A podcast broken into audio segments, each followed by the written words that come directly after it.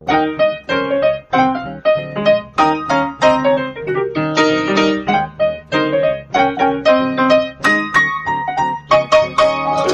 und herzlich willkommen zu Was denkst du denn? Mein Name ist Nora Hespers. Mein Name ist Rita Molzberger.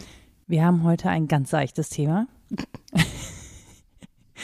Politik und Pädagogik. Mhm. Ich kam drauf, als Rita sich so echauffierte über Erwachsenenerziehung in einer unserer Folgen. Und Das hast du dir gemerkt? Ja, das habe ich mir gemerkt, dass du das bäh findest. Ja, okay. Wenn das so emotional ist, dann will ich danach bohren. Ja, bäh. Emotionales Doppelbäh. Aber ja, ich kann das gerne nochmal ausführen, warum ich das bäh finde. Ja, und ich, ich habe tatsächlich jetzt gerade ähm, natürlich mit dieser Corona-Pandemie, ne, mit dem, was wir so alles verhandeln, das ist ja schon spannend zu gucken, wie machen wir das eigentlich? Und es geht ja schon auch darum, dass Erwachsene jetzt etwas Neues lernen müssen, ja, ne, Umgangsformen, Verhaltensweisen und so weiter und so fort. Und dass eben genau diese Verhaltensweisen ja durch die Politik sozusagen gesteuert werden sollen. Und da finde ich, sind wir ja recht, ja, recht nah beieinander, ne, mit Politik und Pädagogik. Und dann gab es ja diese Woche auch, ähm, fand ich, so eine spannende Diskussion in diesem Internet, Hashtag Eigenheim. Jetzt wollen die Grünen uns dieses Eigenheim verbieten. Da habe ich wieder tief geatmet. Sie wollen uns den Bauwagen verbieten. Ja, ja, ja, Verbotspartei und all so ein Kram, ne? Ja, Da ja. habe ich wieder tief geatmet. Nur weil etwas nicht mehr gefördert wird, ist es ja nicht gleich verboten. Ja, aber sprachlich diffamieren kann man ja erstmal alles.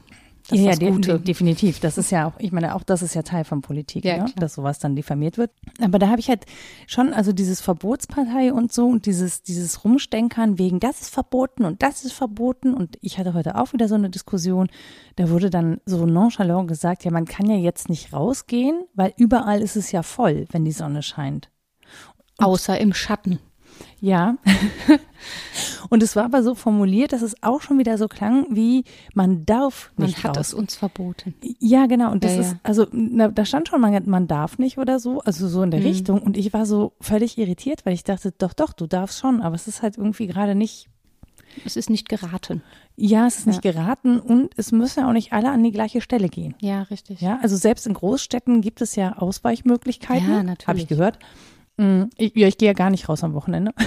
Ich hörte schon Menschen an einem Urlaubsziel äh, lamentieren über mangelnde Celsiusgrade und verweisen auf die Informationen im Reisebüro, wo man gebucht habe. Man hat es uns versprochen. Ach so. Okay, man hat es uns verboten, ist so die Negativfolie von man hat es uns versprochen. Und die ernsthaft? Weil es jetzt 18 statt 23 Grad sind, ernsthaft? Es gab drei Regentropfen. Ja, genau. Man hat es uns versprochen. Ja. Ja, ja, die Anspruchshaltung ist das Problem, glaube ich. äh, Einerseits und andererseits. Ich wollte gerade sagen, die Frage ist, ist es die Anspruchshaltung oder, und das ist so eine andere Frage, die ich mir stelle, also wenn man sich so anguckt, wie, ähm, wie Erziehung heute geht und wer jetzt gerade Politik macht, Mhm. aus welcher Generation diese Menschen kommen, empfinde ich das schon so, also nicht, dass Päda Politik gleich Pädagogik ist, ja, das, äh, das will ich damit nicht sagen, aber es ist, es ist schon so, dass es so ein anderer Schlag ist, so eine andere Generation, die einfach auch mit anderen Methoden, auch mit, mit, mit einer, mit einem, ja, mit einer autoritäreren Haltung ja. groß geworden ist, mit, mit stärker oder durch stärkere Hierarchien geprägt. Und ich habe das Gefühl, und das kann ich wirklich nicht evident beweisen, aber in Demokratien, wo potenziell jüngere PolitikerInnen sozusagen die äh, leitenden Posten übernehmen, herrscht ein anderer Politikstil. Ja, da haben wir andere erzieherische Probleme. Es ist, das mag sein, dass das anders ist. Ähm, wir können das Problem halt depersonalisieren. Ich finde es interessant, wie du es angehst. Also zu gucken, wo kommen die Personen her, die Entscheidungen treffen, ist sicher auch eine Möglichkeit, das zu tun. Da kann ich wenig drüber aussagen, weil man da, glaube ich, quantitativ, qualitativ forschen müsste, um was Anständiges drüber auszusagen. Was aber gar nicht so fernliegend ist, ist eine historische und diskurstheoretische Analyse und die trifft voll ins Schwarze. Vielleicht halten wir uns einfach zur Sicherheit an die, weil da können wir Menschen zitieren und sind wissenschaftlich mm, irgendwie auf dem sicheren Ja, Weg. es tut mir leid, dass und ich die das so entspricht dahin... dir. Gut, ja. ne? Gut, hör mal. Ja, Also hätte ich es mir ausgedacht. nee, eben nicht. Das ist das Gute. Ich hatte auch, ich hatte auch Gefühle. Achtung, Achtung.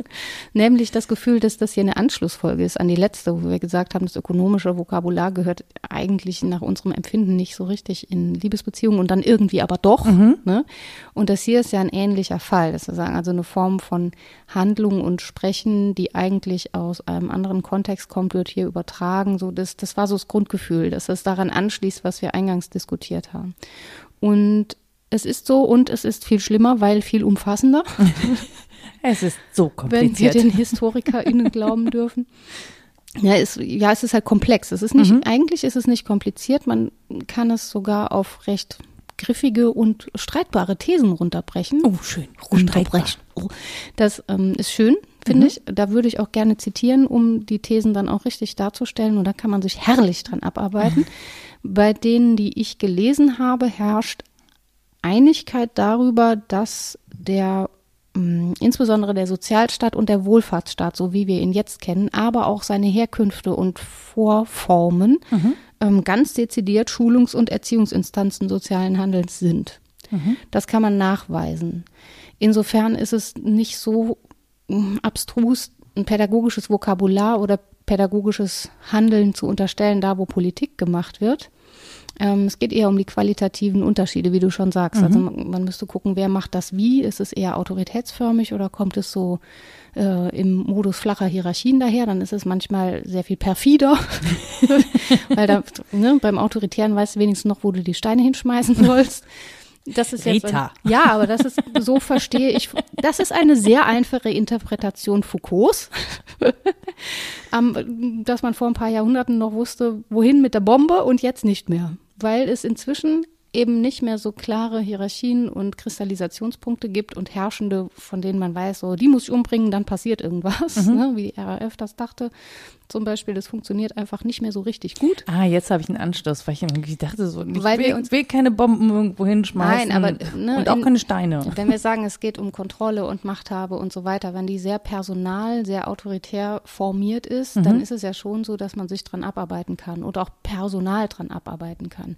Wenn wir aber in der Postmoderne angekommen sind, die im Prinzip dadurch weiter besteht, dass wir uns alle gegenseitig überwachen und uns selbst beherrschen mhm. und uns äh, zur besten Form unserer selbst optimieren wollen, weil das eben das Dispositiv des ökonomischen Kapitalismus ist. Mhm. Ja, wen, wer kriegt das Knallteufelchen dann vor die Füße geschmissen? Ich selbst oder was? Oder jede, die ist wie ich? finde ich in Ordnung. Ja, ich bin ein bisschen, ich weiß, ich bin ja auch nicht so für Molotow. nicht so richtig. Also manchmal möchte man, aber man möchte es nur im Geiste. Ja, so. Und dann weißt du nicht, wohin damit. Dann hast du das Ding in der eigenen Hand. Und dann. ja, ja, genau. Aber das passt zu unserer jetzigen Situation, mhm. glaube ich, weil natürlich jede Form von Staatlichkeit auch die Subjekte hervorbringt, die sie braucht mhm. und die sie prolongiert. Also, mh, nee, die sie prolongieren, so rum. Weil, ja, das ist ja so ein. Mach mal konkret. Ja. Also, noch einmal abstrakt. Wenn wir ökonomisch sozialisiert werden, so mhm. grundsätzlich, mhm. jede soll dafür sorgen, dass sie aus ihrem Potenzial das Beste macht und soll ihre Handlungsform daran ausrichten, das Beste selbst zu werden, dass sie sein kann, möglichst marktgängig und so weiter, was wir in der mhm. letzten Folge besprochen haben, dann ist das auch als Akt politischer Resozialisierung zu verstehen, weil wir damit politisch das System unterstützen, das uns erst hervorgebracht hat, weil mhm. wir ja durch die aktive Ausübung dieses Dispositivs sozusagen Dienst am Gemeinwohl liefern. Wir machen dann weiter. Das ist für alle gut, wenn wir alle zu uns gut sind. Wenn jeder an sich denkt, ist an jeden gedacht. Ja. Hab ich Solange mir wir mal sagen lassen. Ja, genau. Mhm. Solange wir also marktförmig und kapitalistisch an uns denken, dann ist doch alles in Ordnung. Das heißt, wir stabilisieren das System, indem wir seine Erfordernisse erfüllen. Mhm. Ist natürlich Quatsch, weil an die nicht gedacht ist, die nicht für sich selbst sorgen können. Aber an die zu denken, ist halt total out. Auch ja, da, und an die, die keinen Bock darauf haben. Ja, die also, sind der schwierigere und schönere Fall. äh, sehr viel mehr gibt es von denen, die es auch einfach nicht so können, weil sie ja. die Ressourcen nicht mitbringen. Und das ist auch etwas, wo die Forschung derzeit recht eindeutig ist. Erstens, die Schere geht weiter auseinander. Mhm. Die ist in den 70ern und hin zu den 80ern mal kurz enger zusammengegangen.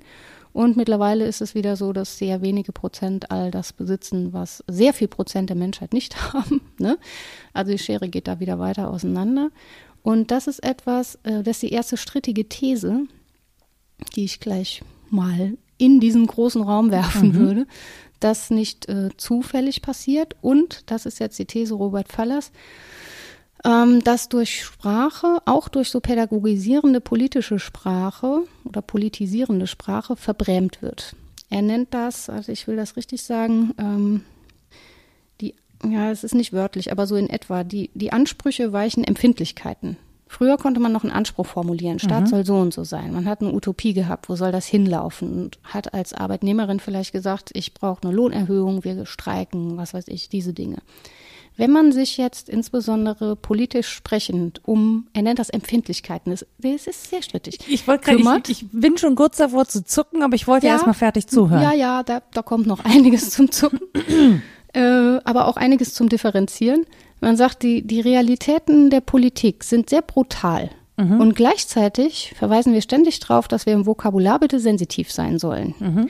Dann ist das eine fiese Form, das zu bemänteln was da an Brutalitäten passiert.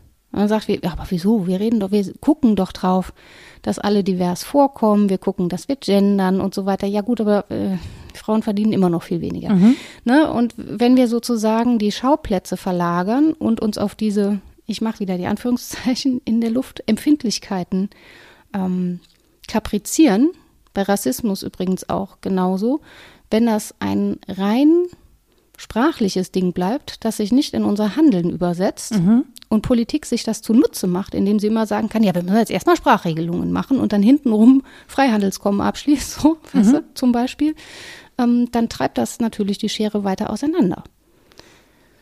Das heißt, es, wir haben da das Problem, es wird sehr viel geredet, ja, und es wird ja. sehr viel demonstriert, also im Sinne, nicht im Sinne von ich halte Schilder hoch, sondern von Seiten der Politik sozusagen, demonstriert, dass man ein Problem erkannt hat und dass es bewusst mhm. ist und so, aber es wird nichts gemacht oder es wird hintenrum etwas gemacht, das nicht zur Lösung des Problems dient. Es wird, ja, nach seiner so. These, genau, wird genau das Gegenteil gemacht, weil man hinter dem Deckmäntelchen Ach, der Gegenteil Regelung das Gegenteil machen kann. Ne, man, man kann sich einfach gar nicht drum kümmern, zum Beispiel. Oder man kann äh, die, die Menschen weiter abhängen, von denen man behauptet, die müssen wir jetzt aber echt mal beachten. Mhm. Wenn man das nur sprachlich tut. Da, mir kommt gerade so das Wort Kongruenz in den Sinn. Ja. Also, dass die, das Sprechen sozusagen nicht kongruent ist mit dem Handeln und ja. auch nicht mit den, dieses Handeln, dieses politische Handeln mündet ja häufig in Gesetzgebung. Ja, ne, ja. Zur oh, über Recht müssen, ja. ja. Ja, das müssen wir dringend mal Um über das Eigenheim dann auch noch zu reden. Ja, ja. Ja, ja, aber ähm, das ist ja sozusagen der Steuerungsmechanismus, genau. den wir da haben. Ja. Und ich glaube, also bei mir kristallisiert sich gerade was raus, dass es so schwierig ist, das zu identifizieren. Mhm. Also zu gucken, mh, mm, was wird gesagt mhm. und kann man das Gesagte an Handlungen messen und wann, wenn ja, an welchen Handlungen. Mhm. Und es entsteht ja mitunter so ein Gefühl, dass Handlungen ähm, gar nicht mehr so relevant sind. Mhm. Also, keine Ahnung ich weiß, das ist jetzt gemein, aber wenn man sich mal anguckt, was in Sachen äh, Verkehr, ne, Straßenbau, Maut, ich glaube, das haben irgendwie, ja, das haben aber alle irgendwie auf dem Schirm, ne, wenn man mhm. sich anguckt, was da diskutiert wird und schiefgelaufen ist, dann würde man ja eigentlich erwarten, hm, dass das ähm, politische Konsequenzen hat, ja. wenn man im x-ten Untersuchungsausschuss zum Beispiel und genau. so weiter sitzt, ne, und es da Fragezeichen gibt und so.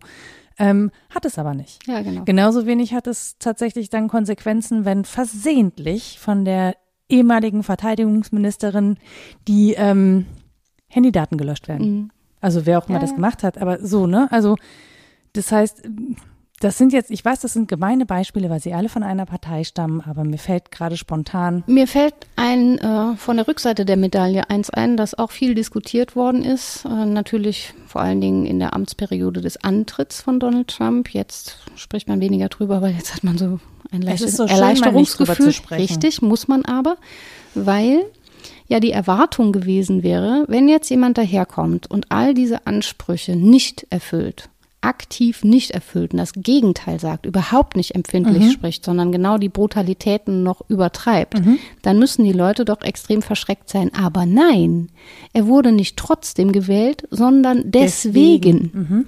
Und das zeigt, wie gesagt, diesen leicht perfiden, ich würde gar nicht sagen paradoxen Zusammenhang, dass wir inzwischen uns einer Sprache bedienen. Faller nennt das ähm, Erwachsenensprache, vor der gewarnt wird. Also er hängt sein Buch auf an dieser Anekdote, wo er beim transatlantischen Flug ähm, diesen Film Amour, also Liebe, wo die zwei sehr alten Menschen und so weiter, auf jeden Fall ein Ich kenne ihn nicht. ein des Pornos sehr unverdächtiger Film, äußerst unverdächtiger Film. Und da wird er gewarnt, ähm, dass es Adult Language enthält. Und er sagt, ja, und ich bin doch ein Erwachsener, mit mir kann man schon mit Erwachsenensprache kommen. Jetzt werde ich da gewarnt vor erwachsener Sprache als Erwachsener. Dann kann man ja sagen, ist ab 18 okay. Ja, Also weil die da über Sex reden. Das ist sowieso die Frage. Nee, ich habe den gesehen, da ging eigentlich, also ich habe es nicht verstanden. Warum? Ich, es ist auch länger her. Ich verstehe die Warnung nicht. Es war Mhm. ein ganz zarter Autorenfilm, den sowieso, glaube ich, niemand schaut, der irgendwie Bock auf Die Hard 25 hat. Wobei, ich hätte Bock drauf. Also ich habe ihn auch geguckt. Aber ja, naja, du verstehst. Ja. Also ich verstehe die Pointe schon zu sagen, aber es gibt doch eine Form von erwachsener Sprache, wo wir Konflikte auch aushalten, wo wir zum Teil übertreiben oder auch mal was Beleidigendes zueinander sagen. Und die muss eigentlich unser, unsere politische Sprache sein. Chantal Mouffe ähm, argumentiert ähnlich in ihrer Demokratietheorie, wenn sie sagt, wir brauchen eigentlich ein, ein Modell des, des Wettstreits von Demokratie und nicht diese ewige Suche nach einer, einer Mitte, die zu harmonisieren wäre, zumal wir das politisch gar nicht mehr gut rechtfertigen können. Wo ist denn die, die Mitte zwischen links und rechts? Wo ist die rechte Mitte? Wo ist die linke Mitte? Ja, Ja, zumal ja immer noch strittig ist, ob links und rechts wirklich so Gegenpole sind Genau. als solche. Also wir sollten uns leisten, davon Abstand zu nehmen und uns, wenn ich die beiden jetzt mal in einen Topf werfe, was man so nicht tun sollte, die Armen. Ich weiß gar nicht, ob die sich kennen, aber ich glaube, man darf das. ähm, man sollte sich wirklich einer streitbaren politischen Sprache bedienen und eben nicht einer Sprache, die alles gleich macht, die die Harmonie sucht oder die sich in so ähm, in so kleinen kleinen Feldern ergehen würde, um davon abzulenken, was hinrum alles getan wird. Und das wäre eigentlich ein gutes Argument für ernstzunehmendes pädagogisches Sprechen. Zum Beispiel das Sprechen darüber, wer wen zu erziehen hat. Was sind denn staatliche Institute und wen dürfen die erziehen? Das ist eine gute Frage. Und politisch zu beantworten, was Erziehung bedeutet, ist auch ein Anliegen von Staatlichkeit, glaube ich. Zumal wir ja Schulpflicht haben und so weiter. Aber das ist ja das Thema, das weiträumig umschifft wird. Ja, genau. Also das ist ja, Ja, genau, ja. das ist ja das heiße Eisen, das keiner anfassen Ja. möchte. So, ähm, also zumindest nicht sinnhaft und durchdacht und vor allen Dingen, Nicht ehrlich. ja, nee, aber auch da nicht in der gebotenen Komplexität. Ja, also es genau. ist ja äh, wirklich sehr erstaunlich festzustellen, dass Kinder sozusagen losgelöst vom Alltag einer Familie und vom Alltag der Eltern betrachtet werden Hm.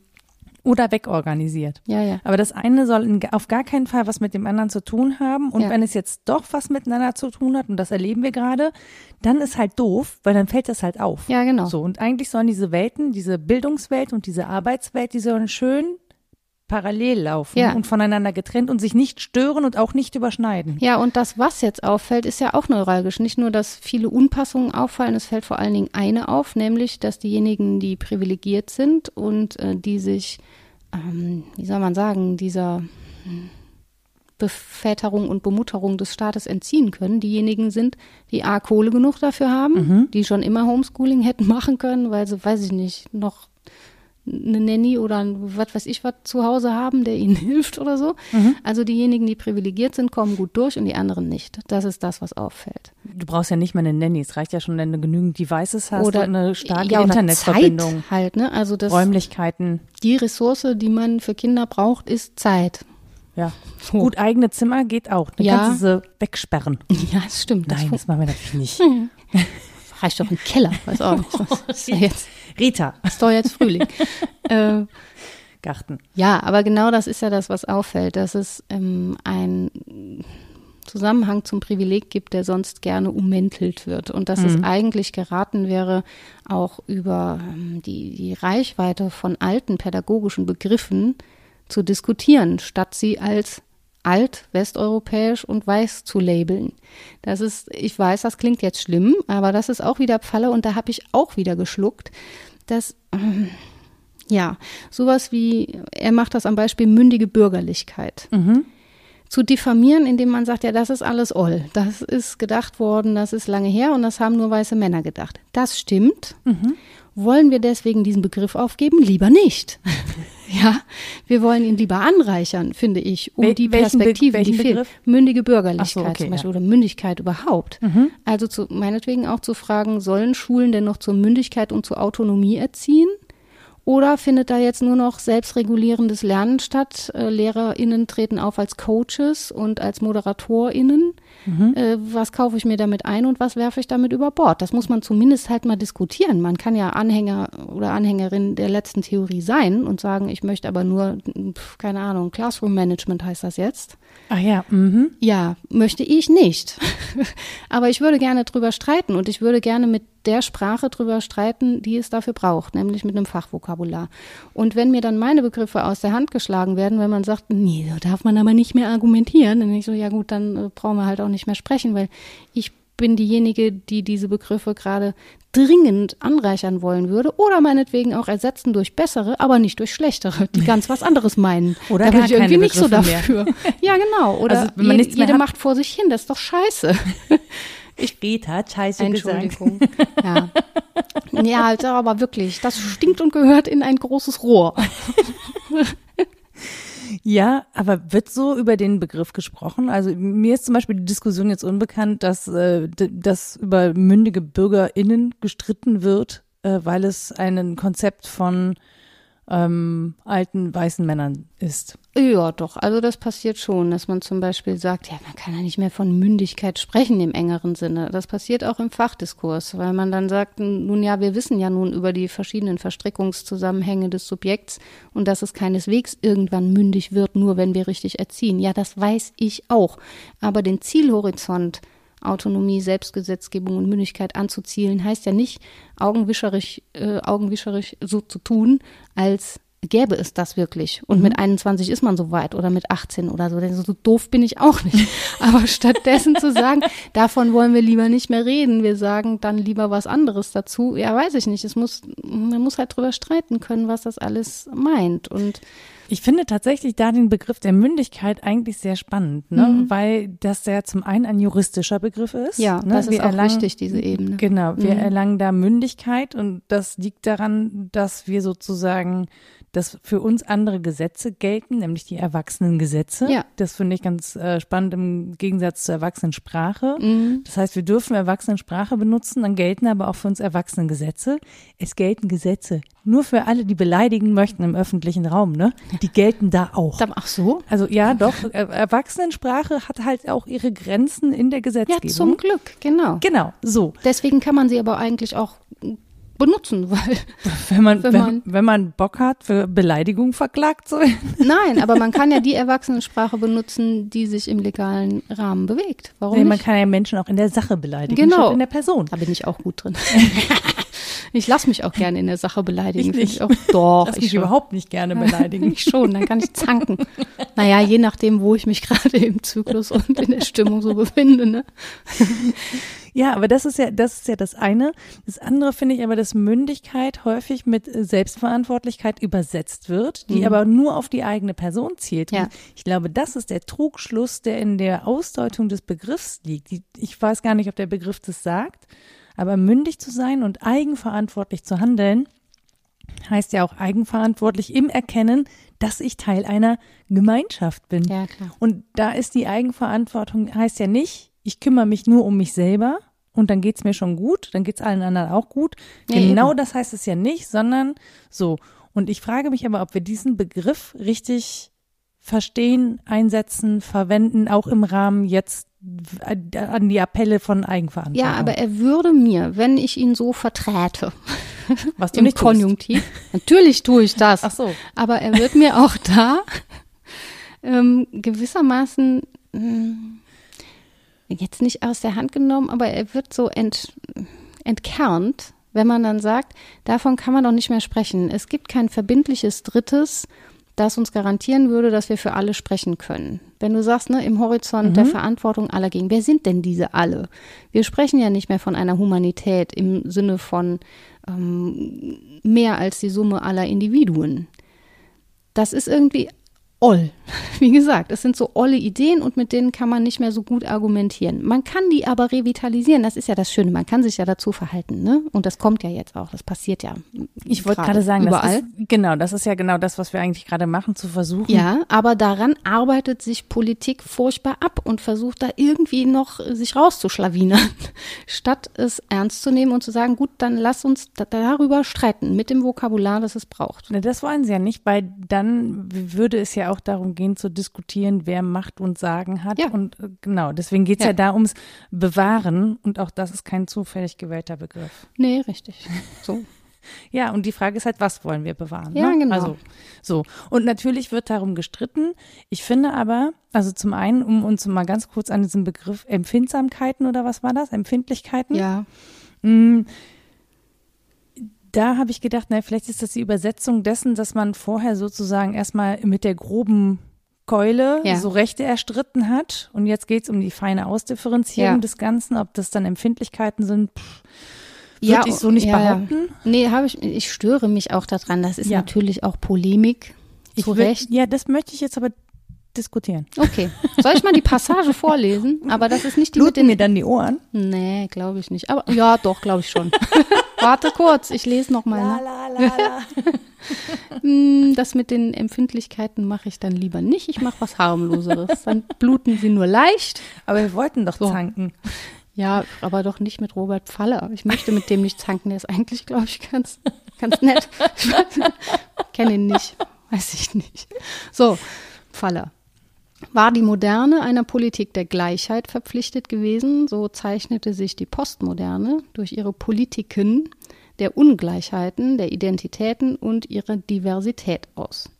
Nicht mehr der Anspruch der Menschen auf einen gewissen Teil des gesellschaftlichen Reichtums sollte befriedigt werden, sondern lediglich ihrer spezifischen Empfindlichkeit eine billige symbolische Anerkennung widerfahren. Okay. Hm? Aber das ist in den Mund gelegt, dass die Leute eine billige symbolische Anerkennung wollen. Sie wollen schon auch Handlung. Das hat mich auch so ein bisschen gestört, auch weil dann so Passagen kommen, bei denen ich denke, ja, da hat man den Paternalismus jetzt aber schwer gegen den Strich gebürstet. Also sozusagen, das wollen die doch gar nicht, dass man diese Sprachregelungen trifft. Oder weiß ich doch nicht. Da würde ich die Leute halt vielleicht erstmal selber fragen, bevor jemand anders über sie sagt, nee, das wollen die gar nicht.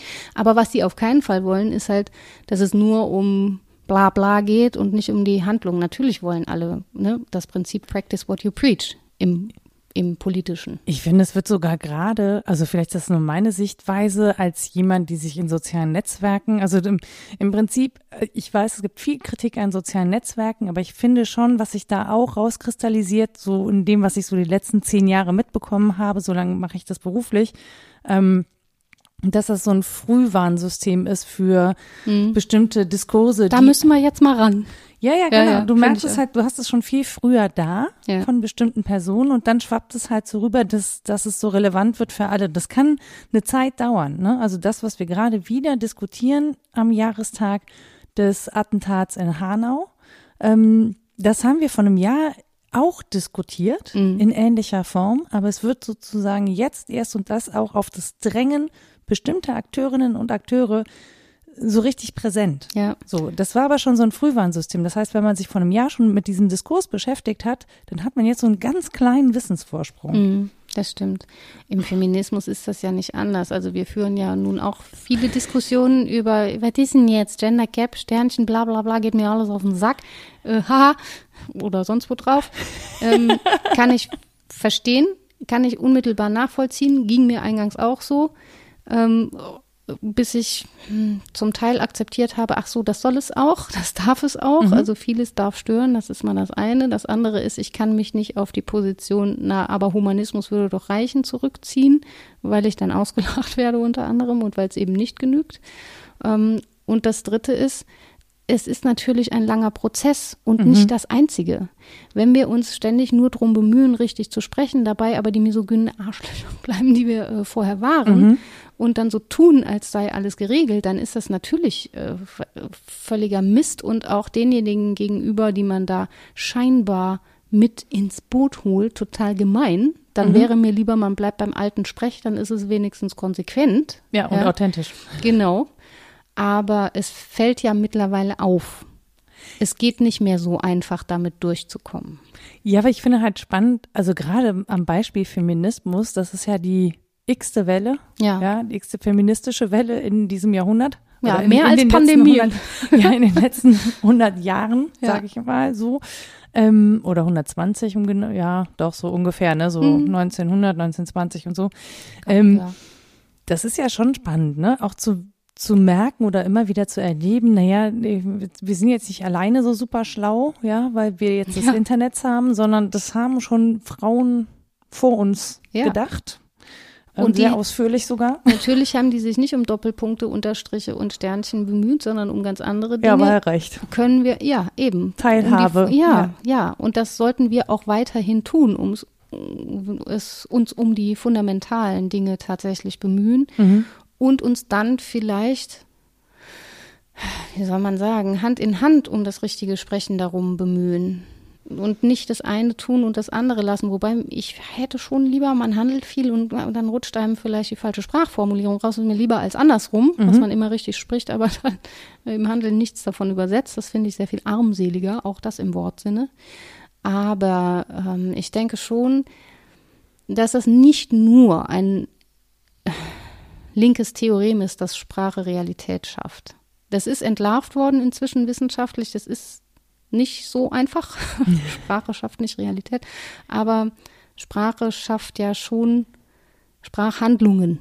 Ja, ich bin auch gar nicht immer so bei Sprache schafft Realität, aber Sprache schafft zunächst mal Sichtbarkeit. Ja, so. genau. Also das, das würde ich tatsächlich unter, also ja, und Sprache ist Handeln genau wie Denken Handeln genau. ist. Und ich kann ja nur in bestimmten Mustern denken, wenn sie mir zur Verfügung stehen. Und insofern ist da schon einfach Arbeit zu tun und auch zu irritieren und zu stören und so weiter. Das muss ja nicht im Zwischenmenschlichen persönlich dauernd sein, dass ich da jemanden andauernd auf die Nerven mitfalle, aber politisch hm. muss das schon sein. Also wenn, wenn ich sage, so ein Demokratiemodell sollte schon äh, agonistisch sein, da sollte gekämpft werden. Mhm. Dann natürlich auch um Sprache und auch um die Fragen, welche Erziehungs-, Lern-, Sozialisations- und Bildungsbegriffe verteidigen wir hier. Das sind so die vier großen mm, der Pädagogik und die sind durch und durch politisch. Das zum einen und zum anderen, das fällt mir auch auf. Hm, Sprache, also es wird ja schon auch versucht, sozusagen bestimmte Dinge positiver zu, jetzt kommt das böse Wort, framen. Mhm. Ja, also wenn dieses gute Kita-Gesetz ist ja seinerzeit auch massiv auseinander. Ja, ja. Ja, ja. weil das geframed ist. Ne? Und ich finde, das ist halt auch wirklich das Schwierige. Also zum einen zu sagen, okay, wir wollen das pädagogisch im Sinne von Motivation. Also wir wollen eine Gesetzgebung schaffen, die gutes Handeln möglich macht. Mhm. Das wäre für mich was Pädagogisches. Ne? Also mhm. Also nicht zu sagen, was alles verboten ist, sondern was wir möglich machen ja, wollen genau. durch diese Gesetzgebung. Das ist im Zweifel auch ne, von hinten aufgezäumt, mhm. aber es, es wäre eine Möglichkeit, ähm, und ich glaube, es würden andere Gesetze bei rauskommen, wenn ja. wir uns eher darauf konzentrieren würden, was wir möglich machen wollen, weil wir dann anders handeln. Das ist auch ein Qualitätsmaßstab. Also man könnte politisches Handeln danach beurteilen, ob es potenziell sowas wie ähm, Menschen leben in doppelter Weise. Das, das ne, Leben, wie es nun mal ist und in seiner tatsächlichen Form als Bios, das wäre Agamben, ob es das tendenziell ermöglicht oder verhindert. Genau. Und dann würde man bei vielem, was so aus der Verbotskultur kommt, sagen, nee, das ist eher verhindernd. Bei einigen Verboten, die sind total ermöglichend, bestimmte Dinge nicht Natürlich. zu tun und nicht ja. zu sagen, sind lebensermöglichend. Ähm, und grundsätzlich wäre, da bin ich total bei dir, so ein, so ein Stil des ähm, Angebotsschaffens Jetzt nicht im marktgängigen Sinne, so mhm. was dann Klienten sich abholen oder Käufer oder so, sondern ähm, ja, etwas anbieten. Ich, mm, das, das wäre schon der richtige Stil. Ich sage zum Beispiel an der Hochschule immer noch Seminar, obwohl alle Kurs sagen, weil das in den Plänen so steht. Mhm. Einfach weil Seminar vom Säen kommt. Seminare ist Säen. Ich, ich streue dann was aus, dann gucke ich, ob was wächst. Das liegt aber auch am Boden und an denen, die da ihr Gießkännchen benutzen oder nicht benutzen. Ähm, und ein Kurs ist was, durch das ich kurere, äh, durchrenne. Da weiß ich am Anfang was nicht und am Schluss weiß ich das. Wenn es gut läuft. Wenn genau. du mitgerannt bist. Oder es ist meinetwegen ein Kompetenzerwerb. Dann kann ich nachher was, was ich vorher nicht konnte. Ich mhm. funktioniere dann in bestimmten Vorgaben gut. Meinetwegen mhm. in den bestehenden Sozialgefügen bin ich sozialkompetent. Das hat aber nichts damit zu tun, ob ich ein sozial gebildeter Mensch bin, der das irgendwie reflektiert und wo es mit mir selbst zu tun hat und ich in der Welt was finde, was auf mich zurückstrahlt. Das ist wirklich einfach was anderes. Und den einen Begriff für den anderen aufzugeben, ist einfach furchtbar. Aber wir hätten damit eben genau das Qualitätsmerkmal, um zu sagen, dies ist eine politische Handlung, ähm, die wir unter, unterschreiben mhm. als Volk von Mündigen. Äh, oder eine, gegen die wir sind, aus Gründen. Und dann können wir wieder zanken. Aber, und das bildet sich ja auch ab und geht auf das ein, was du eingangs sagtest, wenn ich sowieso das Gefühl habe, hier findet Pädagogik statt in einem, jetzt auch wieder der doofe Begriff, Top-Down-Stil, ähm, da sind die Oberen, genau, genau, da sind die Autoritären, die haben die Macht, die, die wissen da sowieso nicht, was wir wollen und so. Das ist wirklich wie ein Kind, das autoritär erzogen wird, das kopselt sich dann auch irgendwann irgendwo, ja, die, was die bestimmen, lass die, lass die habe ich drunter gelitten, aber ich verhalte mich mal still dazu. So, mhm. dann falle ich nicht auf und dann ähm, passiert mir wenigstens nicht nichts Schlimmes. Die innere Haltung ist aber ja keine in der irgendeine Überzeugung dessen herrscht, dass die Intentionalitäten, die da gezeigt werden, gute wären. Ganz kurze Unterbrechung, um mal kurz Begriffe einzuordnen, die wir hier verwenden. Zum einen, wenn wir über möglich machen sprechen, dann geht es um Dinge wie verbieten wir den Menschen rauszugehen, also geht es um Ausgangssperren oder machen wir Läden zu oder ermöglichen wir ihnen zu Hause zu bleiben, indem wir zum Beispiel ein Angebot schaffen, ähm, dass auch Menschen, die wenig Geld haben, wenig teilhaben können, sicher zu Hause bleiben können ohne dass sie vereinsamen oder dass wir Angebote schaffen zur psychologischen Betreuung zum Beispiel, wenn Menschen Ängste haben oder ihnen möglich machen, in Kleingruppen Kinder zu betreuen und, und, und. Also ne, ermöglichen wir etwas durch politische Entscheidungen, ermöglichen wir zum Beispiel Homeoffice oder sagen wir, wir verbieten das und dann müssen Bürgerinnen und Bürger gucken, wie sie in ihrem Leben mit diesen Verboten klarkommen. So, das ist das eine. Und wenn wir Begriffe benutzen wie autoritär oder autokratisch, dann ist das im pädagogischen Sinne gemeint. Also nicht im Sinne der Staatsform in irgendeiner Form. Ne? Also wir leben hier nicht in einer Corona-Diktatur, das wollen wir definitiv nicht aussagen, aber es ist eine Art von Führungsverständnis in der Politik. Also möchten wir eher regulieren, ja, machen wir Politik über Verbote oder machen wir eben eine Politik, die mehr an moderner Pädagogik orientiert ist und eben ein Angebot schafft, wie Rita das auch schon gesagt hat. Wir wollen es nur einmal noch deutlich formulieren, bevor euch das in irgendeiner Form schräg vorkommt. Und, und das ist so ein bisschen das, was mich halt irritiert oder weshalb ich sage, das ist so eine alte Riege oder so. Ne? Es hat mhm. schon irgendwie was sehr streng hierarchisches, was sehr autoritäres. Ähm, und zwar selbst da, und das finde ich ja auch spannend zu beobachten, ne, wenn sozusagen, wir sind ein föderales System, wenn gestritten wird, wenn sozusagen Einigungen getroffen werden müssen, ähm, man sich zusammensetzt und mhm. am Ende aber jeder und jede mit ihrer eigenen Lösung nach Hause geht mhm. und dann doch wieder was anderes macht. Also das heißt, sich zusammensetzen, zu sprechen und aber nicht verbindlich vereinbar zu vereinbaren. Ja, und das widerspräche eigentlich auch diesem, diesem eher autokratischen Stil, finde ich. Also ähm, Lessenich macht da einen schönen Qualitätsunterschied aus zwischen dem ja, der zweiten Hälfte des 20. Jahrhunderts und dem ausgehenden späten 20. und jetzt beginnenden 21. Jahrhundert und sagt, wir haben da unterschiedliche Figuren. Das, die zweite Hälfte des 20. Jahrhunderts läuft so unter dem Motto, der Staat will den verberuflichten Arbeitnehmer, ich sage es jetzt männlich aus naheliegenden mhm. Gründen, und der soll übrigens, das fand ich auch schön, das hat ein anderer, auf den er sich bezieht, ich glaube 1958 oder so geschrieben, soll möglichst früh aus der Lohnarbeit entlassen werden. Und was macht das er dann? Das ist jetzt nicht mehr so. So eine kleine Rente beziehen und so. sowieso dann nicht mehr nerven. Warte hier. Ja, die werden ja jetzt aber auch älter, ne? Ja, die ja, das ist das einfach- Doofe. Jetzt muss man die machen versorgen. die? Das ist total vor, anstrengend. ja, marodierende Rentnerbanden. Ja, ja, ja. Das geht nicht. Hier, äh, es gab einen unmissverständlichen Hinweis auf die erzieherischen Ambitionen des Sozi Sozialstaats seiner Zeit, übe dieser doch, Zitat, einen stetigen Druck in der Richtung aus, dass abhängige Arbeit möglichst frühzeitig beendet werde. Da kann man jetzt äh, drüber lachen. Und warum kann man drüber Am, lachen? am Tag Weil- eigentlich oder so Ja. in der Lebensspanne? Sowohl als auch eigentlich. Hm. In, beiden Modellen.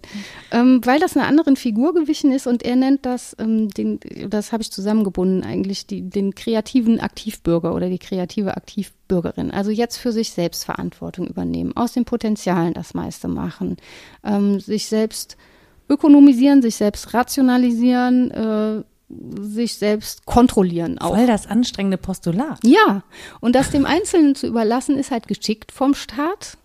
Ne? Ich weiß nicht, der Staat ist sowieso jetzt so ein komischer Begriff. Es zerfällt ja in sehr viele verschiedene ähm, Institutionen, aber so grundsätzlich ist das mm, Von den Staatsorganen. Lass es uns als System von den formulieren. Institutionen oder Organen, genau. Also, dass dies so das Vorgestellte ist, was hinter den Aktionen steht. Mhm. Und das ist halt das Perfide, weil wir dann eben nicht mehr sagen können, die da oben oder so. Also das passiert noch, aber das ist mehr so ein leerer Reflex. Das Mhm. mm, erzeugt ja gar keine Resonanz, weil man dann sagen kann, wieso, wir sind gar nicht hier oben. Ihr seid ja alle, ihr seid alle Individuen. Über das Leben des Brian ist meine Ich Ja. musste auch gerade so. mhm. wir sind alle Individuen. Ich nicht. das ist meine Lieblingsstelle, das zitiere ich sehr oft.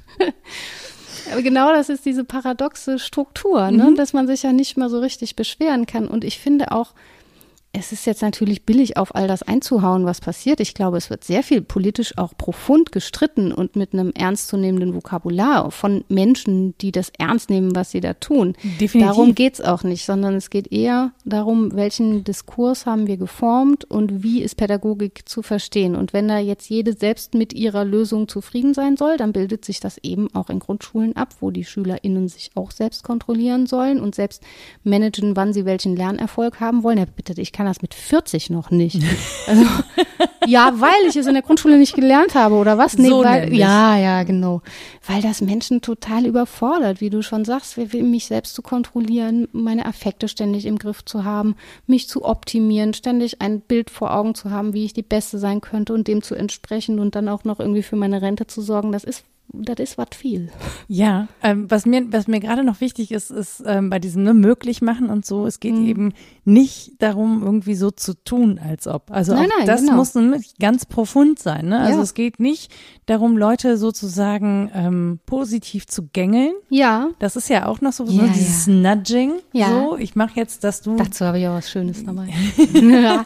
ja. als, als würde ich wissen, was Rita gelesen hat. Ja. Weiß ich aber gar nicht. Nö, weiß ich auch vorher nie. Und so, also, aber das, das ist, das gibt's ja auch. Ne? Und Ja. das wäre ja aber auch eine Form von Druck ausüben. Ja, klar. Und das soll es ja nicht sein. So, die, ich, die andere Frage, die ich mir stelle, und wenn ich mich gerade so umgucke, bin ich da nicht so positiv, aber vielleicht liegt es wirklich am Setting, ne? Also an der Mhm. Umgebung, in der wir uns befinden. Ähm, dass Menschen das gar nicht wahrnehmen wollen, weil es ihnen zu anstrengend ist. Ja, ist es ja auch. Wenn ich dann mit der Nase drauf geschubst bin, dass ich tatsächlich Kontrolle ausüben soll, optimieren soll, all, all die Verantwortung für mich selbst übernehmen soll und nicht mehr das Gefühl habe, ich mache das, weil ich das will und weil ich so selbstständig bin und weil ich Ja, so aber cool für mich bin. und andere. Und ich glaube, Ja, das, ja. das und andere ist ja gerade noch mal ja, dann fällt dir ja wichtiger. umso mehr auf, Ja, wie ja. unfassbar anstrengend das ist. Das willst du vielleicht gar nicht so wissen. Und wie abhängig du ja, bist. genau. Aber zu dem ähm, wenigstens nicht, nicht sanft so tun, als ob und es dann anders machen. Ja, ja. Das, ist so sanft in die Richtung schubsen. Das hat halt sehr, sehr lange Tradition. Also im Prinzip sind das Michel Foucaults Machtanalysen. Ähm, er nennt das Gouvernementalität. Mhm, Habe ich schon mal gehört hier im Podcast. Ja. Ich höre den Und es manchmal. ist sehr schön, äh, ganz kurz auch nochmal aufgenommen und dargestellt worden von Ulrich Bröckling in einem Aufsatz, der heißt Gute Hirten führen sanft. Über Mediation. Und er entwickelt diese Theorie am, am Beispiel der Mediation. Das ist jetzt für uns nicht so relevant. Ähm, macht aber nochmal so einen ganz kurzen Ausgriff darauf, was Gouvernementalität nach Foucault meint. Soll ich mal vorlesen? ja, bitte, mach mal. Es ist so klein gedruckt, ich nehme es mal nah in die Augen. Das ist jetzt relativ lang. Langes Zitat? Ist können okay. Wir, können wir mal machen. Schaffst du. Also schaffe okay. ich. Ja, okay, alles klar. Mit dem Neologismus Gouvernementalität bezeichnet Foucault einen Typus neuzeitlicher Regierungspraktiken und den historischen Prozess, der zu dessen Vorrangstellung gegenüber anderen Machtformationen, etwa jener der Souveränität, geführt hat. Gouverne gouvernementale Strategien der Macht operieren über Dispositive der Sicherheit und folgen dem Postulat ökonomisch kalkulierter Interventionen, die mit einem Minimum an Aufwand ein Maximum an Steuerungseffekten erzielen sollen. Effizienter als Gehorsam zu erzwingen ist es, Anreizsysteme zu installieren, die bestimmte Verhaltensweisen wahrscheinlicher machen sollen als andere oder die Verhaltenslenkung gleich an jene zu delegieren, deren Verhalten gelenkt werden soll. Gouvernementalitäre Führung impliziert daher stets Anleitung zur Selbstführung. In einem weiteren Sinn bezieht sich Gouvernementalität auf, jetzt kommt ein Foucault-Zitat, die Gesamtheit von Prozeduren, Techniken, Methoden, welche die Lenkung der Menschen untereinander gewährleisten. Und ich fand diesen, Zitat Ende, ich fand diesen Punkt ähm, effizienter als Gehorsam zu erzwingen, ist es, Anreizsysteme zu installieren. Genau, das- schon neuralgisch. Ja, da habe ich gerade auch so ein äh, Ja, ja. gehabt, weil ich so dachte so, ja, nee, ich will nicht, dass sie auf so, das ist ja für mich ich- oder bei mir kommt das Bild von Dressieren auf. Ich will nicht Menschen dressieren. Ja, und das steht jetzt bei Kant, den man ja auch nicht so richtig gut zitieren darf, ohne zu sagen, aber Kant ist problematisch, was auch stimmt, ne, muss man Sehr dazu sagen. Aber ja, da steht schon, Erziehen ist was anderes als Dressur. Zumindest das ist gut auf den Punkt gebracht, weil Dressur nur ein erwünschtes Verhalten hervorbringen will. Erziehung aber eigentlich will, dass man die Intentionen des Erziehenden versteht und bejaht, was auch sehr eklig sein kann. Aber zumindest müssen die dann offengelegt sein. Ich muss nicht nur das tun, was derjenige von mir will, sondern ich muss Einsicht darin haben, was der da eigentlich von mir will. Aber und ist warum? Government dann richtig gut? Also Gouvernementalität, Government, das gehört ja, irgendwie so zusammen. Ja, weil es so Führungsstrategien sind, glaube ich. Also die, und alles davon ist politisch. Deswegen Ja. finde ich es eigentlich schon einen starken Begriff. Aber so wie es da steht, ist es auch Zuckerchen hinhalten und Sitz machen.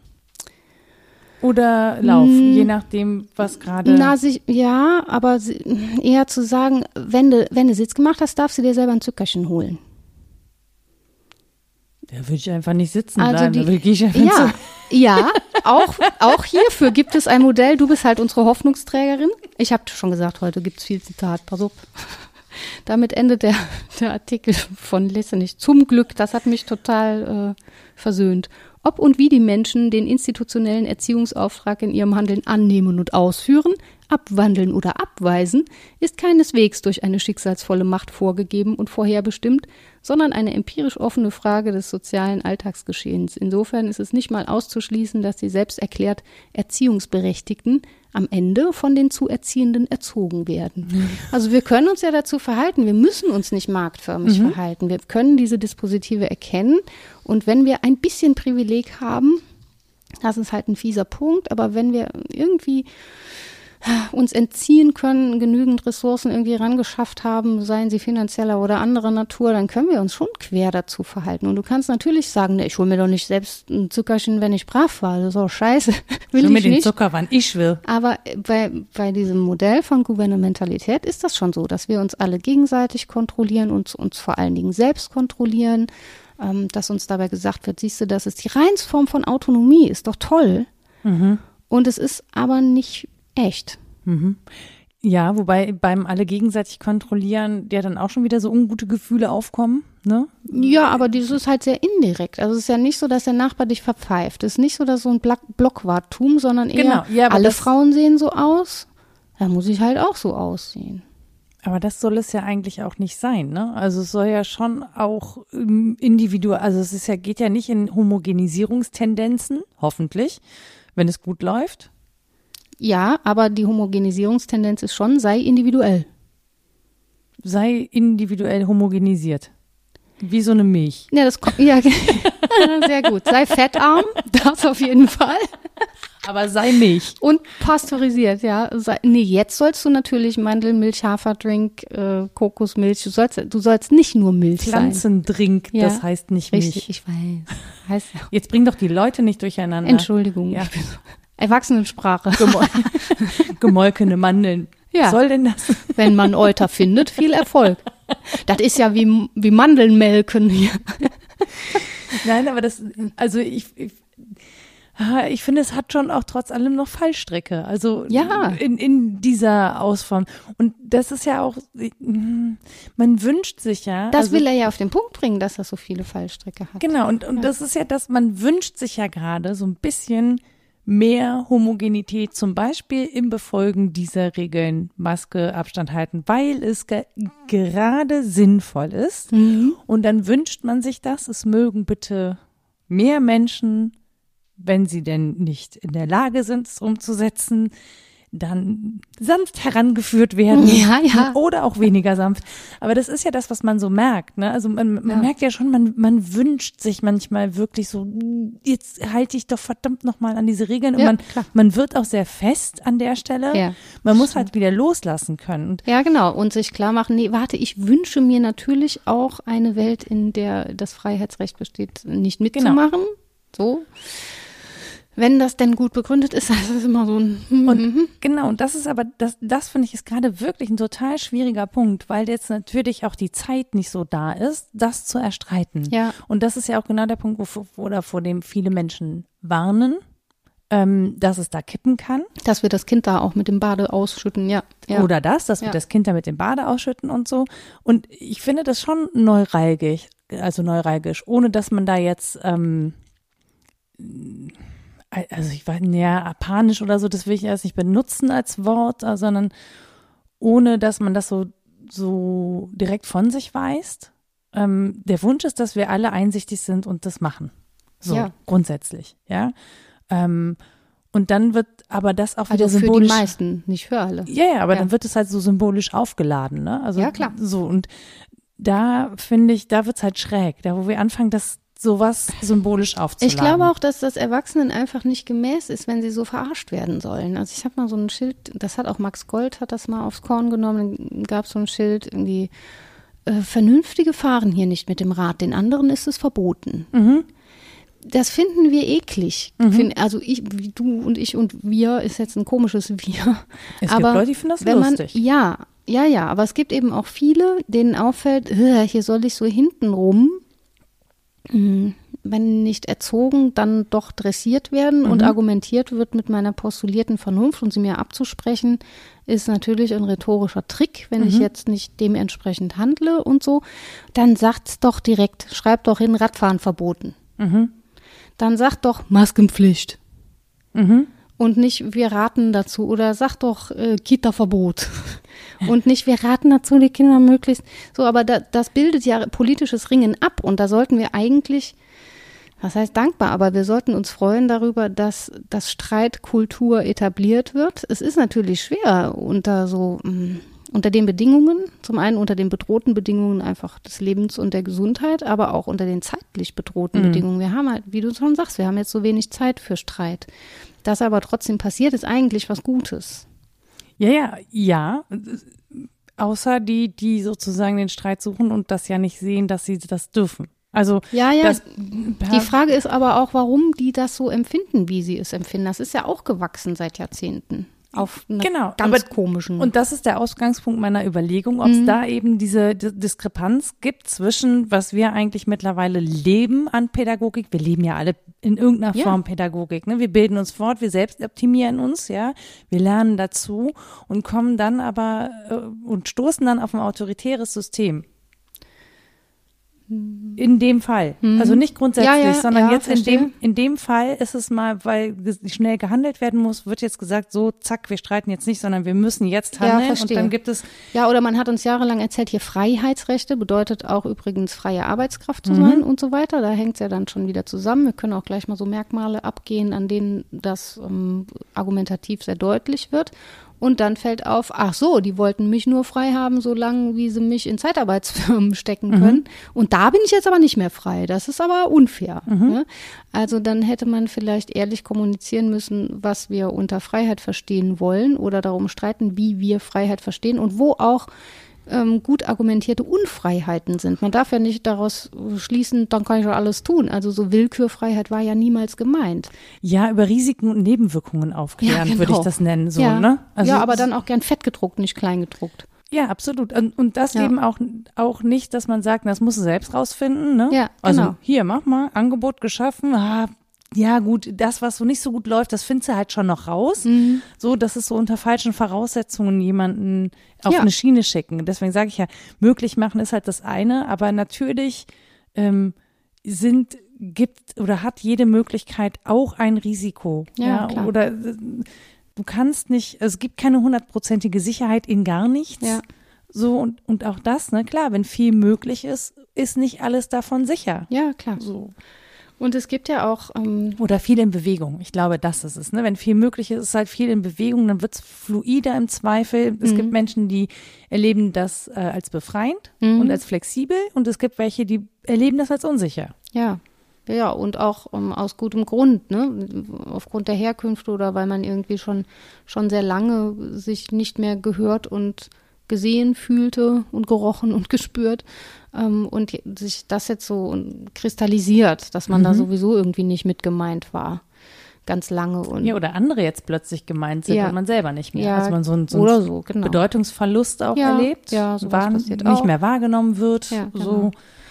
Und dann ist es eben auch ähm, sehr naheliegend, sich so auf einen Punkt zu kaprizieren und zu sagen, und da ist jetzt die problematische Stelle. Was man dabei aber verkennt, ist ja, dass, ähm, naja, die politische Durchsetzung dieser pädagogischen Überzeugungen, wenn es sie denn gibt, und ich würde behaupten, das kann man gut argumentieren, dass es sie gibt, dass sie sich auf mehrere Weise mh, ablesen lassen und durchsetzen lassen. Nämlich das erste ist, worüber wir noch nicht so konkret gesprochen haben, aber das hast du ja mehrfach eingefordert, das Recht. Mhm. Also hinzugucken, wie ist denn unser Rechtssystem, was darf ich, was soll ich und was ist mir auch verboten. Aber es gibt ja auch noch andere, nämlich zum Beispiel Geld und Moral. Und welche Das Moral? kannst du einfach so in einem, in einem so direkt nebeneinander stehen lassen. Ja, als ein Nebeneinander schon, als verflochten noch lieber. Ich kann mich ja mit tierisch viel Geld, kann ich mich freikaufen, sowohl von der Staatsräson als Moral, als auch vom Recht in gewissem, in gewisser Weise, also steuerlich zum Beispiel oder so, ne, kann ich so hinterims agieren. Ähm, oder ich kann eben sehr auf Rechte pochen, dabei aber übersehen, dass die ja moralisch ausgedeutet werden müssen oder so. Und ich glaube, dass das gerade passiert bei denjenigen, die laut schreien, dass sie sich auf einen dieser Punkte sehr kaprizieren und dann im Prinzip an dem, was eigentlich mit ihnen passiert, so vorbeireden und das nervt die anderen dann natürlich völlig zurecht, die das sehen, weil sie denken, nee, nee, so einfach ist es dann aber auch nicht. Ähm, Aber es ist natürlich eine Rebellion gegen ein empfundenes Unrecht, äh, das ihnen da widerfahren, na, widerfahren ist auch gemein, das ihnen vermeintlich angetan wurde. Es ist halt häufig so kurz gegriffen. Und da sollten wir halt näher hingucken, genau wie bei dieser Eigenheim-Sache. Dann muss man doch fragen, was ist denn jetzt eigentlich verhandelt worden? Worüber wurde eigentlich gesprochen? Das, wär- ist, das ist überhaupt nicht mehr Thema. Ja, genau. Das ist völlig dahinter zurückgetreten. Ja, genau. Und das ist aber, glaube ich, das, das äh, Gefährliche an der Schreierei. ja, eben, so. immer. Also ohne das Böse zu machen. Und, und natürlich gibt es auch berechtigtes Lautwerden. Aber ich glaube, es Ja. ist immer auch eine Frage der Art und Weise. Also ohne, dass ich jetzt hier ne, ähm, sagen möchte, man darf jetzt irgendwie nicht Frust und Wut ausdrücken. Auch das darf man. Aber auch da Ja. ist es oft eine Frage des Rahmens, in dem man es tut. Ja, und auch das ist staatlich gerahmt und ähm, staatlich pädagogisch gerahmt. Das gehört dann so in die Ecke Moral- und Affektenlehre, würde ich sagen. Mhm. Also natürlich ist das fies, um wieder auf den Punkt zu kommen, zu sagen, äh, Ja, da hier kommen bitte, wir mit unanständig um die Ecke. Ne? ja, genau. Äh, es ist gemein zu sagen, ihr wart jetzt jahrzehntelang allein damit, äh, eure Affekte selbst zu kontrollieren und selbst dafür verantwortlich. Selbstkontrolle wieder der Punkt, ne? Und Selbstrationalität. Und jetzt auf einmal darfst du das aber nicht mehr, wenn es dann negativ auffällt, tun. Das ist dann fies. Da fällt einem auf, äh, bin ich jahrelang irgendwie beduppt worden. War, das war gar nicht echt. Das war immer nur ein Dispositiv, auf das ich reagiert habe und das weiter nicht aufgefallen ist. Und das klarzulegen, fände ich gar nicht so schlecht. Aber es wird ja eben nicht klar. Es wird ja nur gemault. Und das ist dann eben zu wenig. Und natürlich kann man sich ähm, auch gegen unsere staatlichen Grundsätze wehren. Das ist ja die große Leistung der Demokratie, dass sie sich leistet, da erstmal äh, langen Atem zu beweisen. Aber es gibt Grenzen dafür. Ja. Ja. Ich denke gerade an die USA und frage mich, wie. ja die haben es halt komplett durchökonomisiert. Da hat es mit Demokratie im engeren Sinne zumindest ja, nee, eigentlich nicht mehr so viel zu tun. Es ist eine marktförmige Demokratie, ja, die im Prinzip durchkapitalisiert ist. Es ist eine Form von Demokratie, ne? Ja. Also ich meine, wie es so 100 Prozent funktioniert, Ja, weiß ja klar. noch immer noch niemand. Ja, das, wirklich. Und das dicke Buch Demokratiemodelle habe ich auch, also da ich nicht. Ich hab's Puh. nicht, aber wenn ich mich so umgucke, dann kann Ja, ich mir ja. vorstellen, dass man da einige von braucht und auch im Wandel der Gesellschaft und Ja. so, ne? Oder auch der Umwelteinflüsse, also großräumig Ja. auch gedacht. Ähm, der Verhältnisse zwischen Menschen Ja. Und Nationen. Ja, was wir eigentlich verhandeln, ist nicht mehr und nicht weniger als die Frage, wie wollen wir leben, glaube ich. Und ähm, es ist gut, dass wir sie verhandeln. Es ist auch gut, da sehr abseitige Meinungen zu hören, aber man muss auch sagen dürfen, dies ist eine eher abseitige Meinung, weil sie nur den eigenen Vorteil im Blick hat, zum Beispiel. Ja. Und weil wir auf der Basis nicht argumentieren wollen. Oder dies ist eine abseitige Meinung, weil sie gruppenspezifisch Menschen ausschließen will. Machen wir nicht mehr. Machen wir erst recht in Deutschland nicht mehr. Punkt um, fertig. Nicht diskutieren. ne? Genau. Das, das finde ich dann einfach richtig und gut und das auch klar zu formulieren und nicht noch zu sagen, also wie mit so einem Dreijährigen zu verhandeln, nee, ja, die Gummibärchen kann ich dir jetzt nicht geben, aber vielleicht kannst du ja dann äh, doch irgendwie das haben und das ist doch so ähnlich wie ein Gummibärchen. Man kann auch sagen, nee, jetzt keine Gummibärchen. So. das ist natürlich, dann gibt es ein Riesengeschrei und dann, ähm, dann ist aber zumindest die Regel klar. Genau. Ja, und natürlich ist das wiederum schwierig, weil wenn wir danach schreien, dass uns jemand klare Regeln vorgeben soll, äh, Dann haben- dann, ja. ja, will man auch nicht. Ne? Es geht ja eher um so eine Grundsicherung von Rahmenbedingungen, also nicht Framing, sondern Rahmenbedingungen, ähm, die einfach guten Grund haben, aufrechterhalten zu werden.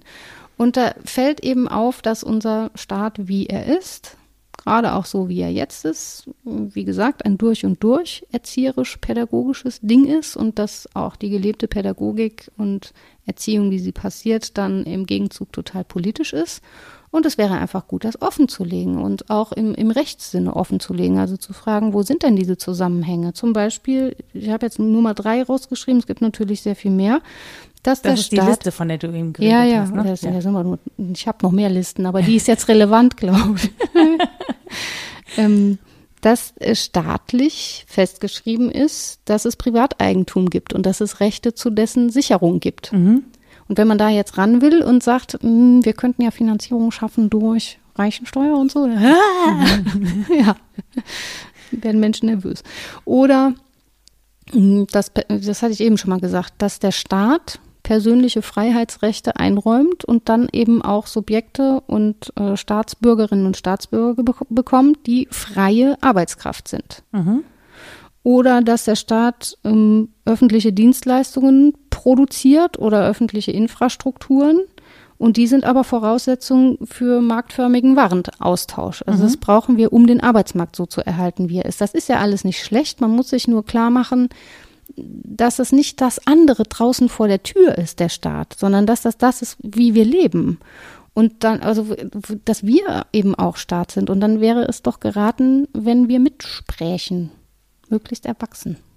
Genau, ja, aber ist Erwachsenensprache dann das Rumbeleidigen und Rumpöbeln? Nein, nein. Du hast also gesagt, auch mal, Erwachsenensprache nein. kann auch mal beleidigen. Ja, kann auch mal passieren. Ja. Genau. Und unter Erwachsenen entschuldigt man sich dann und schämt sich kurz und sagt, das war nicht gut von mir, versucht aber nicht von vornherein bloß nichts Strittiges zu sagen.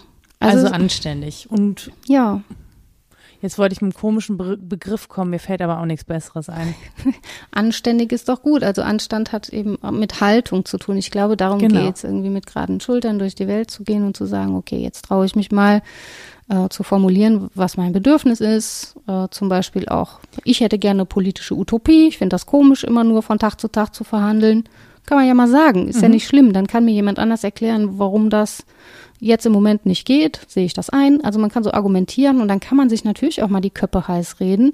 Und zwar nicht nur, äh, um irgendwie Aufmerksamkeit zu erzeugen, sondern weil man sich tatsächlich echauffiert. Und das ist nämlich genau der Punkt. Da, wo sich tatsächlich echauffiert wird, bekommen wir es selten mit. Ja. Also ich kriege ja hin und Ja. wieder mal so Bundestagsdebatten Ja. mit, da wo sich wirklich berechtigt echauffiert wird. Das Ja. bekommen wir selten mit. Wenn wir was mitbekommen, dann ist es, wenn sich jemand im Ton vergreift. Und Ja. das macht ein schräges Bild, finde ich. Ja, Weil das natürlich Schlagzeilen produziert. Genau. Aber es macht ein schräges Bild von dem, was Politik wirklich ist und auch was politisches Streiten ist. Ja, genau. Und ähm, genau. Nee, ich rede an der Stelle gar nicht weiter, weil den Rest könnt ihr euch um mich denken. Ihr seid ja auch schlau. Nö, Ja. mach doch mal. Nee, aber es ist ja, es ist ja, Ja. genau das. Also ich versuche das gerade nur so wahrzunehmen und, und ähm, rauszufinden, woran es eigentlich hakt. Und es ist ja auch nicht so, dass es ausschließlich und nur hakt. Es ist ja auch nicht Nee. so, dass gar nicht gestritten wird Nein, und nein, nicht politisch nicht. gestritten wird und auch nicht versehentlich mal irgendwie was unkorrekt Ja. Nee, natürlich und manchmal nicht. halt eben auch absichtlich. Ja. So, Ja. aber ähm, es wird ja schon auch in der Sache gestritten und auch hart gestritten. Und natürlich kommt das nicht immer zum Ergebnis und wir bekommen auch nicht jeden Streit mit. Und das ist gut so, Mhm. weil es echt anstrengend genug ist. Ja. Also es ist gut, dass sich Menschen für uns streiten und einsetzen und für unsere Interessen, die ja sehr unterschiedlich sind. Also Ja. ich meine, wir sind uns relativ einig, ähm, aber ich könnten durchaus Leute am Tisch sitzen und hören uns vielleicht auch zu. Ich hörte davon, dass man uns zuhört und nicht mit uns einig ist. Das finde ich gut. Ich finde das gut, aber es ist mir ein Rätsel. Es, ich möchte das sagen. Wo wir doch so sauber und stringent argumentieren Ja, und überhaupt nie eigene Werthaltungen eine Rolle spielen. Also ich, ich das Autsch. bei dir vielleicht, bei mir nicht so. Aber ähm, Ja, ist ja Quatsch. Natürlich bin ich als diejenige hier, die hier ist. Ich würde aber im wissenschaftlichen Kontext auch versuchen, anders zu sprechen. Natürlich. Ich leiste mir das hier. ich leiste, ich leiste mir, das. Ja. Ja, oder ihr leistet uns das. Ja, ja. Sozusagen. Aber naja, aber das ist ja schon, also ähm, es ist schon anstrengend. Würden wir das alles mitkriegen und alles selber verhandeln und erstreiten müssen? Das wäre ganz schön anstrengend. Ja, aber es würde auch bedeuten, dass man dem politischen Geschäft gegenüber wieder, eine, das ist jetzt ein ganz altes Wort, aber eine gewisse Demut hat und sagt, uah, den Job würde ich auch nicht machen wollen, wenn dann ernsthaft gestritten wird, Mhm. in der Sache sehr informiert, ähm, da stundenlang scharf zugehört und scharf argumentiert wird. Wer kann das denn? Wenn das tatsächlich so gemacht wird, ist das etwas, was mir höchsten Respekt abverlangt. Mhm. Und so hoch sind äh, die Gehälter dann nicht. Also da kann ich als Vorstandsvorsitzender von was weiß ich und Vorstandsvorsitzende dann mehr verdienen.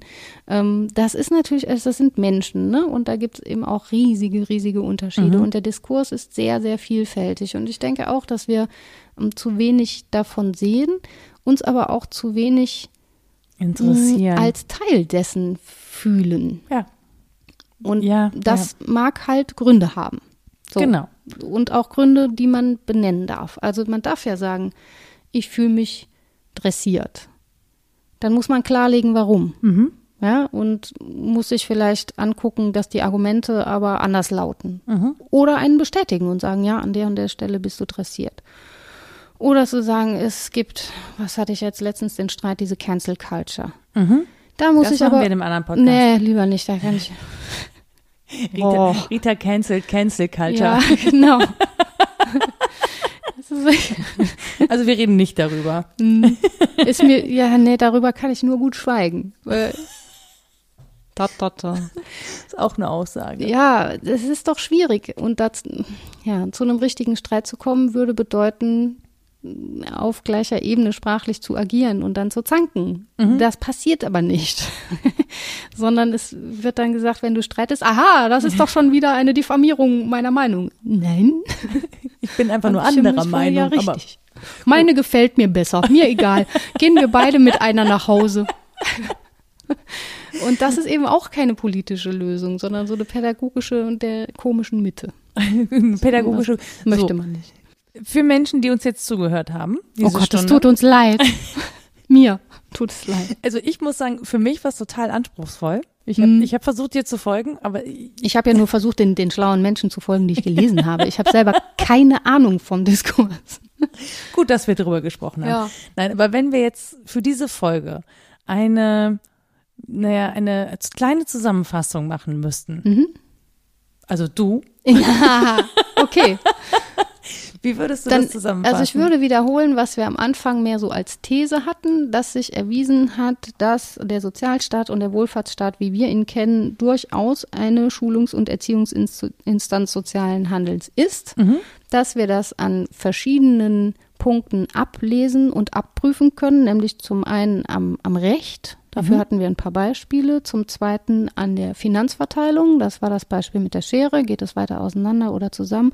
Und zum dritten an den Moralen, was natürlich sehr schwer ist festzuhalten. Ähm, aber es gibt ja schon Zeitdiagnostik, die auch gut argumentiert und nicht irgendwie aus dem Leeren greift. Und zu diesem dritten Punkt hatten wir dann ähm, diese zwei verschiedenen Modelle, wo man sagen kann, es, es gibt so Menschentypen, die eher der Moral der Zeit entsprechen. Und das wäre für unsere Zeit eben, dass man so kreative Aktivbürgerinnen zu sein hat und Mhm. für alles selbst die Verantwortung übernehmen muss. Und das heißt eben nicht, dass man pädagogisch freigelassen ist, sondern dass man, wenn man dementsprechend handelt, das Pädagogische dahinter die ganze Zeit bestätigt Mhm.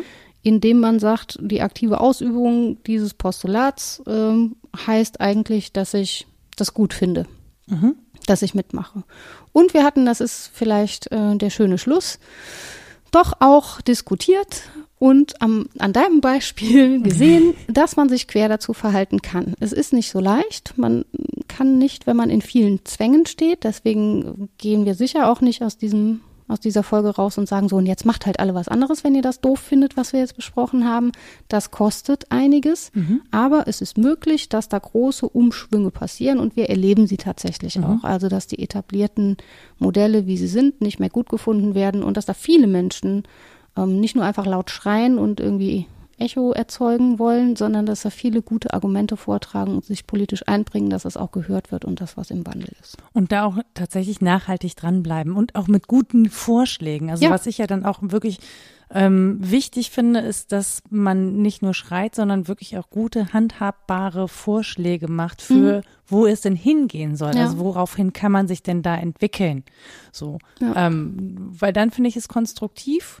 Ne? Das ist natürlich auch wieder ein Postulat, wo man sagt, es soll aber konstruktiv sein. Manches, ne, es ist nicht immer konstruktiv, aber in dem Fall finde ich es konstruktiv. Also gerade wenn wir jetzt um äh, über Diversität sprechen oder um über strukturellen Rassismus, da sind Ja. konstruktive Vorschläge im Raum, wie man das verändern kann. Und das finde ich wichtig, weil damit kann man was anfangen und darüber kann man dann auch wieder streiten in der Ja. Umsetzung, ne? aber so kommt man eben weiter.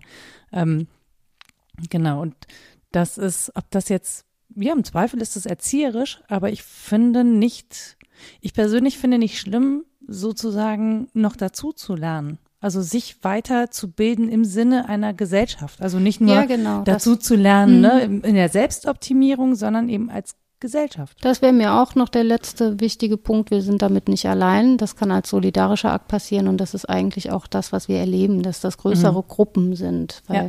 daraus den Anspruch abzuleiten, jetzt muss ich alles anders machen, äh, das mag sein, aber zum einen wird es einem dann immer diskreditiert mit du allein änderst gar nichts und zum anderen ist es auch unglaublich anstrengend und nervenaufreibend, aber es sind viele zu finden und es gibt Solidarbekundungen und Gemeinschaften, die ähm, gelebt werden können. Das war jetzt aber anspruchsvoll, so ein Fazit habe ich da, oh, ich weiß gar nicht. Das war, ich fand's super. Mhm. Das hilft mir, dann brauche ich nicht so viel nachdenken, wenn ich äh, die Oh, Folgenbeschreibung. ihr könnt ab jetzt immer die letzten Minuten hören und euch das Gewurschtel vorher die sparen. letzten zehn Minuten. Genau, Ritas Literaturliste gibt's dann jetzt. Tete, genau. Kann ich alles immer nachlesen. Ja, das wäre total gut, weil ich ja im Prinzip nur zitiert habe. Also was wirklich wahnsinnig gut nachlesbar und sehr pointiert ist, ist äh, Stefan Lessenichs Artikel in Aus Politik und Zeitgeschichte, Abputz von der Bundeszentrale für politische Bildung und die kriegt man immer auch online. Das ist also wirklich sehr niederschwellig dran zu kommen.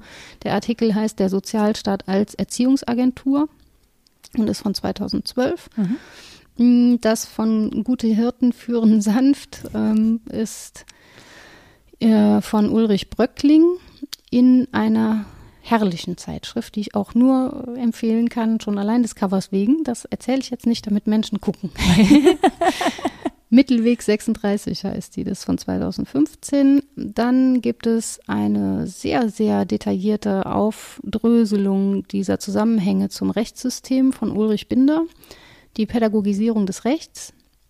Das ist in der Zeitschrift für Pädagogik 2014 erschienen. Ähm, zur Gouvernementalität. Finde ich schwieriger als Phänomenologie, habe ich aber auch noch nicht so oft geübt. Möge man bitte Michel Foucault lesen. Geschichte der Gouvernementalität, römisch 1. Sicherheit, Territorium, Bevölkerung. Der ist aber nicht so leicht zu lesen, Nee, aber man kann einfach, das Gute bei Foucault ist, man kann so durchlesen und während man nichts versteht, versteht man trotzdem was.